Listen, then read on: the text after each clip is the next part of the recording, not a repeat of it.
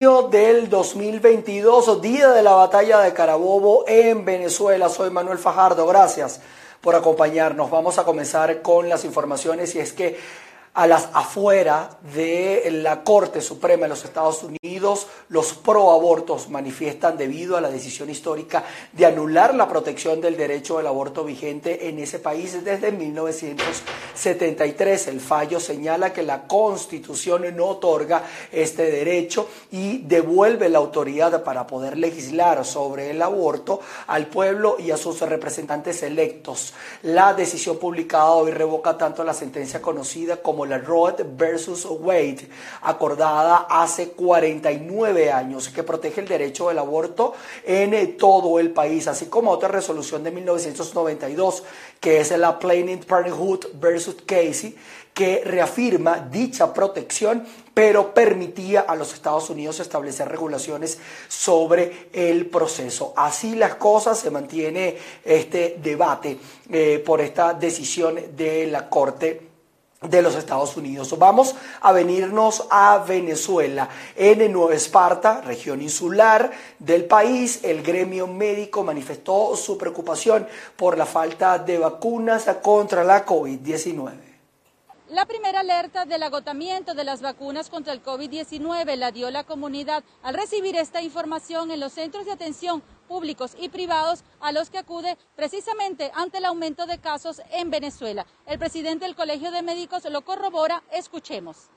Eh, de parte del Colegio de Médicos estamos haciendo un reclamo con respecto a la falta de vacunas en la isla para el, tratamiento del COVID o la prevención del COVID. Eh, vemos que hay mucha flexibilización de parte de la ciudadanía, de parte de los, órganos de salud con respecto a la situación de pandemia que aún se continúa viviendo en menor grado, pero que aún está presente. De manera que exigimos a las autoridades sanitarias del Estado de Esparta la pronta llegada de las vacunas contra el COVID para asumir la prevención como es debido. Máximo que se avecina la, la época vacacional y estamos en un estado donde las carencias de servicios como el agua, la luz, también nos afecta y a esto se le asume la falta de vacunas que por, no sé si negligencia, si por la, por la presencia de dos autoridades de sanitarias en el estado que aún no se unen para, para, para asumir el problema de la crisis sanitaria que desde hace años venimos viviendo, viviendo, este, creemos que de una vez debe haber una sola autoridad que defina los destinos de la salud del Estado de Esparta y que se pongan de acuerdo para solicitar estas vacunas tan necesarias para la prevención del COVID. De acuerdo a las autoridades nacionales, la prevalencia de contagios en el país pasó de un caso por cada 100.000 habitantes a dos por cada 100.000. Esto hace válido el exhorto de la comunidad y del propio Colegio de Médicos para agilizar la entrega de vacunas y seguir adelante con el plan de inmunizaciones en todo el país. Desde la isla de Margarita, Ana Carolina Arias. Sindicatos de la salud en el estado Lara exigen a la gobernación de esta región del centro del país la destitución del director de salud por no dar respuestas a la crisis sanitaria que afecta a todos los centros de salud pública. Gracias por el contacto. Muy buenas tardes. No es la primera vez que los sindicatos de salud se hacen eco acerca de la crisis hospitalaria que afecta a toda Venezuela. En el año 2019, una comisión de las Naciones Unidas pudo visitar los principales centros asistenciales para corroborar la falta de insumos médicos que necesitan los pacientes para su atención médica. Para comenzar a restituir el buen servicio de salud es con la remoción del ciudadano secretario de salud del Estado Lara. Desde allí para que podamos nosotros de una vez por todas empezar a darle un buen servicio al Estado Lara y revisar sobre todo qué está pasando en los diferentes hospitales a nivel regional, porque no hay tomógrafo, porque no hay ambulancia funcionando. Toda esa situación, el cuentadante responsable directo es el ciudadano Javier Cabrera, director regional del sector salud. Tanto la gobernación del estado Lara como la dirección de salud no ha permitido ningún tipo de acercamiento con los sindicatos, quienes tienen algunas propuestas para mejorar la falta de medicamentos que les afecta. El director de salud, el doctor Javier Cabrera, se ha escudado a la situación alegando que la falta de dotación que tienen los hospitales se debe al bloqueo económico que sufre Venezuela. Desde Barquisimeto en el estado Lara reportó para ustedes Andreina Ramos. Distintos gremios del Estado Falcón se pronunciaron para exigir la eliminación del instructivo de la Oficina Nacional de Presupuestos que los despojó de los beneficios establecidos en los contratos colectivos. Buenas tardes. Hacemos este contacto desde la ciudad de Coro. Representantes de la coalición sindical del Estado Falcón exhortaron a los trabajadores públicos para que salgan a la calle a exigir la derogación del instructivo de la ONAPRE que según ellos les quitó entre el 40 y el 70% del salario que devengan. Hoy estamos acá otra vez protestando la mala situación que están viviendo los pensionados, jubilados y sobrevivientes del país. Le decimos al gobierno que no aguantamos un día más, que se elimine ese instructivo de ONAPRE y se aplique el artículo 91 y el artículo 89 de la Constitución, que no más que eso reza que, que el salario tiene que estar ajustado a la cesta básica. Ese salario que acaban de aumentar ahorita, que según era de 30 dólares, ya está en 22 dólares porque la inflación se lo ha comido. Y siguen los trabajadores, siguen los obreros, siguen los jubilados, siguen los pensionados pasando hambre, pasando miseria, pasando lamentaciones.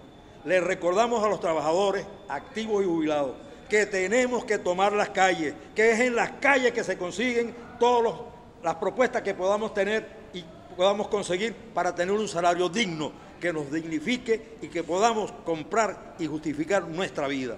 Por lo tanto, todos los compañeros pensionados, jubilados y sobrevivientes esperen el llamado de la intergremial para que tomemos la calle. El gobierno no nos va a amedrentar, el ministro no nos va a meter miedo diciendo que va a sacar a los colectivos para enfrentar a los sindicatos porque se va a conseguir unos trabajadores y unos jubilados de pie, de frente contra el gobierno que no quiere entender de que esto no puede seguir pasando en el país.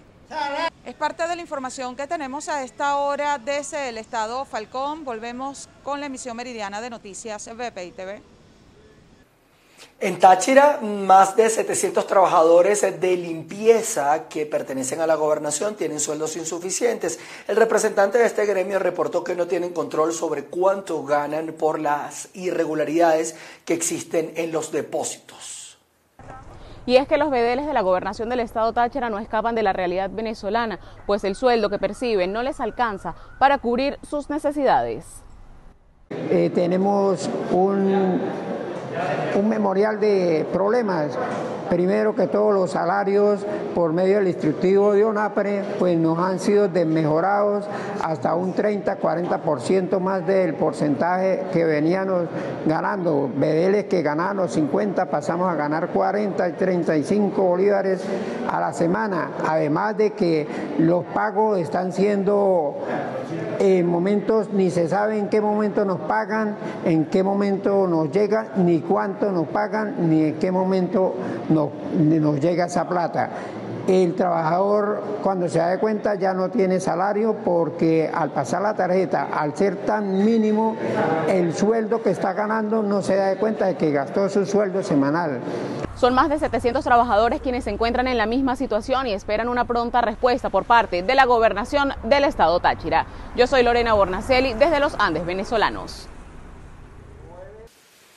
Nos vamos hasta el estado Zulia porque la acumulación de desechos sólidos al sur de Maracaibo por la inconsciencia de los transeúntes genera molestia y resquemor en los vecinos del sector La Chamarrera. Establecemos el presente contacto desde el estado Zulia.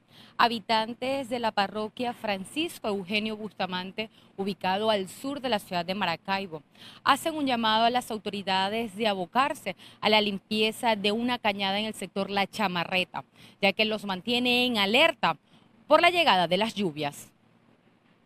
Vengo aquí a hacerles un llamado a todo como comunidad que soy respecto a esto que estamos viendo, que tenemos al fondo la cañada como la tenemos, este, también les hago un llamado para que estén pendientes en lo de la basura, porque a toda hora es una quemazón, esto es, no se puede. Ayer fue un día donde El mediodía eso estaba horrible de negro, de tanto humo que había, no se podía, no se podía estar enfrente de la casa ni en ningún lado, porque eso era horrible la cantidad de humo que había. Imagínense con los niños y estas enfermedades que están viniendo y estos humos, esto nos afecta a todos, no solamente a mí, a mis hijos, sino a toda la comunidad y a todo el pueblo entero. Porque donde se queme aquí o en cualquier otro sitio, esto es horrible de, que nos enfermamos, porque hay muchas enfermedades y no solamente muchos virus a través de, de las quemadas, de las limpiezas, del sucio, de todo, porque aquí no, no se está respaldando en nada. Entonces yo hago un llamado para que estén pendientes en eso, en lo de la basura. Esto se, cuando llueve esto se inunda y entonces, ¿qué podemos esperar de que nos afecte en toda la casa, a toda la comunidad? Porque esto se inunda y eso va a dar a la casa de los, de los habitantes. Nosotros necesitamos que por favor aboquen en esto, en lo que nosotros necesitamos con urgencia que estén aquí. La solicitud de los habitantes del sector La Chamarreta no solamente es a las autoridades del gobierno regional y municipal, sino también a los ciudadanos que por esta vía transitan, a no arrojar desechos sólidos en las cañadas, ya que esto puede originar inundaciones cuando se registran las temporadas de lluvias. Es la información que podemos aportar desde el Estado Zulia, reportó María Carolina Quintero. Nos vamos al estado portuguesa, en donde los residentes de la urbanización 24 de julio en Acarigua denuncian que en esas calles de esa comunidad circulan aguas servidas desde hace unos tres años sin recibir atención gubernamental alguna. Vamos a ver qué dicen los vecinos afectados. La 24 de julio está preocupada por la situación que estamos viviendo en, este sector.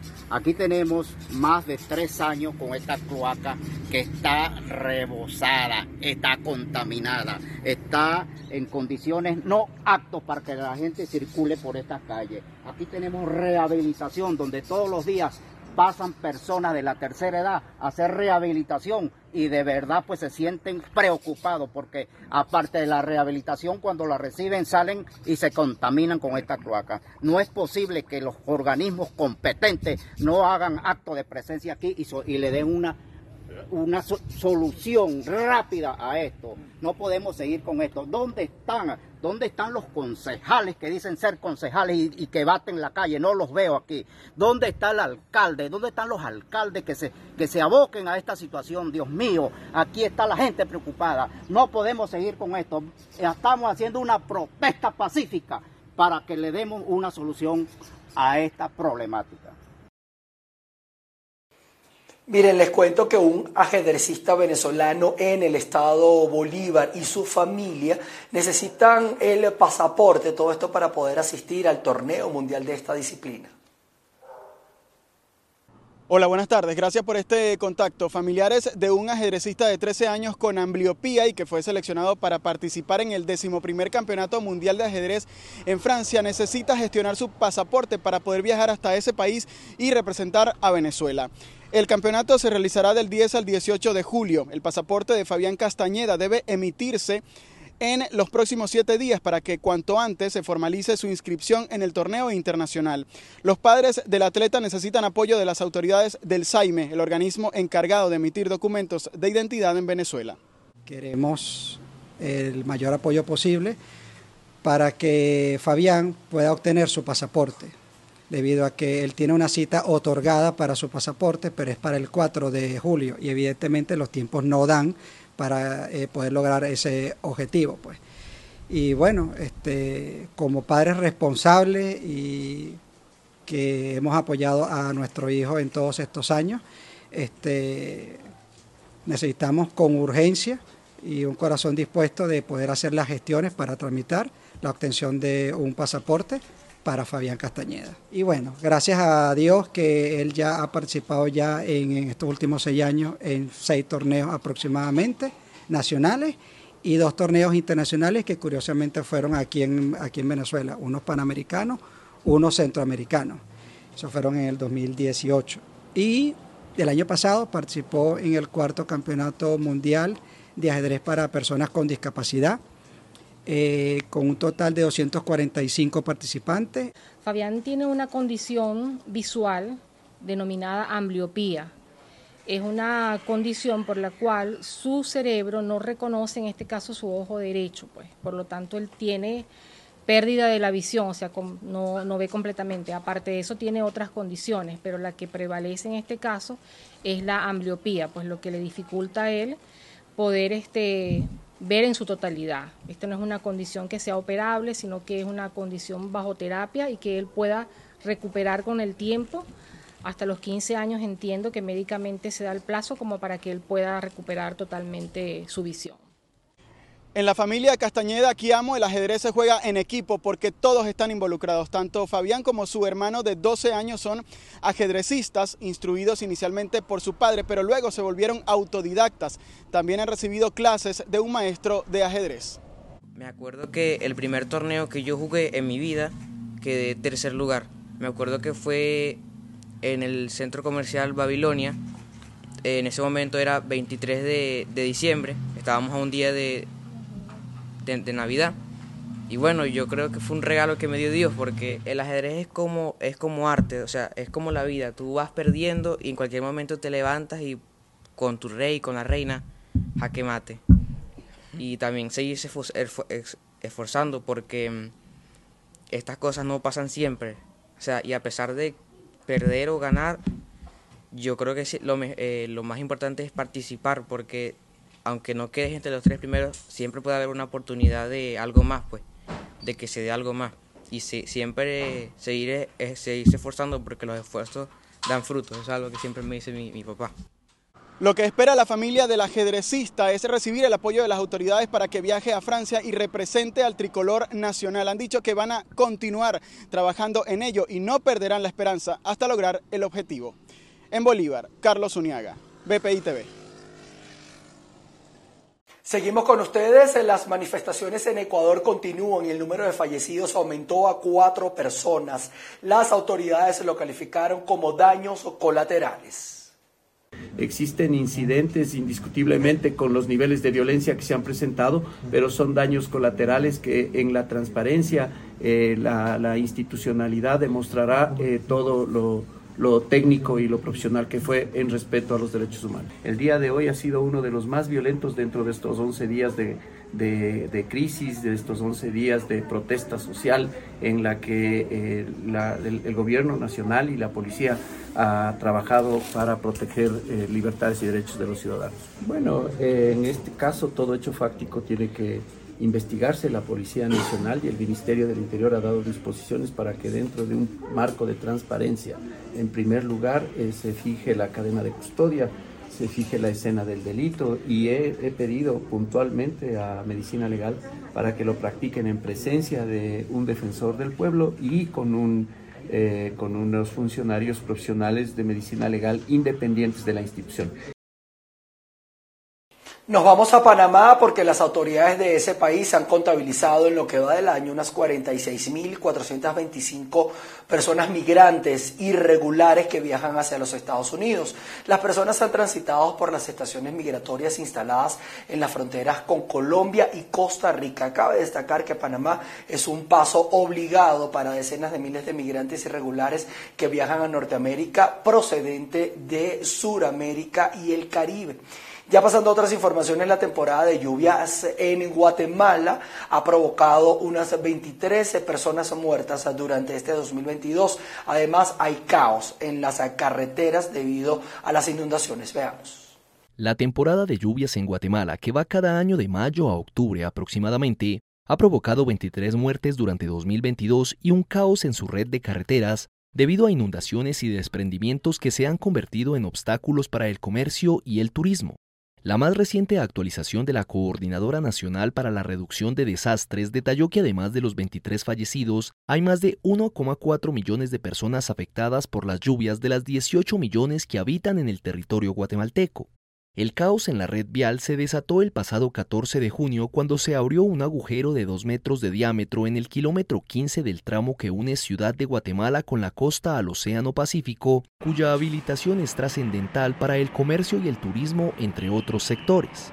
El presidente Alejandro Giamatei decretó oficialmente el estado de calamidad pública para ocho departamentos de los 22 que componen el país, pero el Congreso lo amplió a nivel nacional por el alto riesgo que han dejado las inundaciones y deslaves. A ellos se suman grandes derrumbes que se han registrado en otras importantes carreteras del país que han quedado bloqueadas por toneladas de tierra y piedra y las graves inundaciones en regiones del norte del territorio donde las lluvias han arrasado con siembras e infraestructura. En 2021, las precipitaciones ocasionaron 31 muertes, 17 personas heridas, 2 desaparecidas y 1,4 millones de guatemaltecos afectados. Pasamos a Afganistán en los miles de damnificados del terremoto de grado 5.9 que golpeó la noche de este martes a varias provincias de ese país se enfrentan ahora a las consecuencias de esta tragedia. Los miles de damnificados del terremoto que golpeó la noche del martes varias provincias del este de Afganistán se enfrentan ahora a las consecuencias de la tragedia, sin recursos y con nuevas amenazas a la vista como enfermedades. Edificios, viviendas, hospitales y escuelas quedaron seriamente afectados o completamente destruidos por el terremoto que además causó la interrupción de las comunicaciones, el servicio de agua, carreteras y puentes. Una evaluación preliminar de los daños señala que en la provincia de Pactita, la más afectada, casi 300 viviendas quedaron destruidas o seriamente dañadas y otras 1.500 en el distrito de Gayán. Los refugios de emergencia y artículos no alimentarios, asistencia alimentaria, insumos médicos y agua potable, así como apoyo para la higiene, son algunas de las necesidades urgentes que requieren los sobrevivientes. La cifra oficial hasta el momento es de 1.030 personas muertas y otras 1.500 heridas. Afganistán era ya un país extremadamente frágil, devastado por décadas de conflicto armado, intensos y recurrentes periodos de sequías, un número importante de desplazados internos y la debacle económica en la que se sumergió el país tras la llegada al poder de los talibanes y las siguientes sanciones internacionales. Nos vamos a Nicaragua porque allá conmemoran el Día del Padre con un peculiar concurso. Se trata de quién es el papá con la barriga más grande. El ganador es un hombre con una barriga de 144 centímetros de circunferencia. Vamos a ver las imágenes. Un hombre con una barriga de 144 centímetros de circunferencia fue el ganador este jueves de un concurso de gordos en celebración del Día del Padre en Nicaragua, que se conmemora en el país cada 23 de junio. Ricardo País, de 60 años y oriundo de la ciudad de Masaya, ganó el primer lugar en el concurso denominado Papá Panzón, en una actividad organizada por la emisora Tu Nueva Radio Ya de perfil sandinista. País, padre de seis hijos, se hizo acompañar de familiares, quienes lo animaban entre el público mientras trabajadores de la emisora le medían la panza con una cinta métrica en circunferencia. Pero hoy en la mañana, yo desde hace el, lunes, me metí de que yo iba a venir, que iba a venir. Y no van a creer, hoy en la mañana no tenía un peso para venir. Tuve que prestarle a mi mamá y a la, señora. Ya, que le prestaba, voy para el trabajo y no es cierto, me vine solo para acá a la radio a participar. Y hace poco me dijo ella, vos estás loco, yo, ¿cómo vas a salir en la televisión? Dice, no, y vas a ver que vamos a ganarle. Por aquí estamos. El segundo lugar del concurso lo obtuvo Noel Rueda de 47 años, padre de cuatro hijos y con una barriga de 141 centímetros de circunferencia. Es que no participo porque hay uno que salen más gordos que yo, le digo. Ya, por eso no quería participar. Pero gracias a mi Dios, pues, quedé en segundo lugar hoy. El año antepasado iba a participar, pero no participé porque me dio más pena. Habían unos más panzones que yo que iba a quedar como ridículo, entonces no participé. Pero gracias a Dios, pues aquí estoy. Participé, gané el segundo lugar. Primeramente Dios, vamos a ver qué tal lo trata para el próximo año el Señor, para ver si volvemos a ganar el primer lugar o el segundo lugar. En el concurso realizado en el centro turístico junto a la laguna volcánica de Tizcapa participaron tres padres de familia con la panza más abultada, quienes fueron presentados a los asistentes sobre una tarima con sus cuerpos descubiertos hasta la cadera. De acuerdo con los organizadores, aún se mantiene el récord impuesto en 2014 cuando la panza del ganador midió 185 centímetros. El primer lugar fue premiado con un televisor y canastas con productos varios, mientras el segundo lugar se quedó con un microondas y una canasta con productos. Felicidades a, todo, a todos esos papá panzones. Nosotros con esto establecemos punto final en nuestra emisión meridiana. Los invitamos a estar conectados a nuestra señal. Estamos atentos a toda la situación en Ecuador y también estas protestas que se están generando en los Estados Unidos. Eh, nos vamos a ver en nuestra emisión central de noticias. Se les quiere. Chao, chao.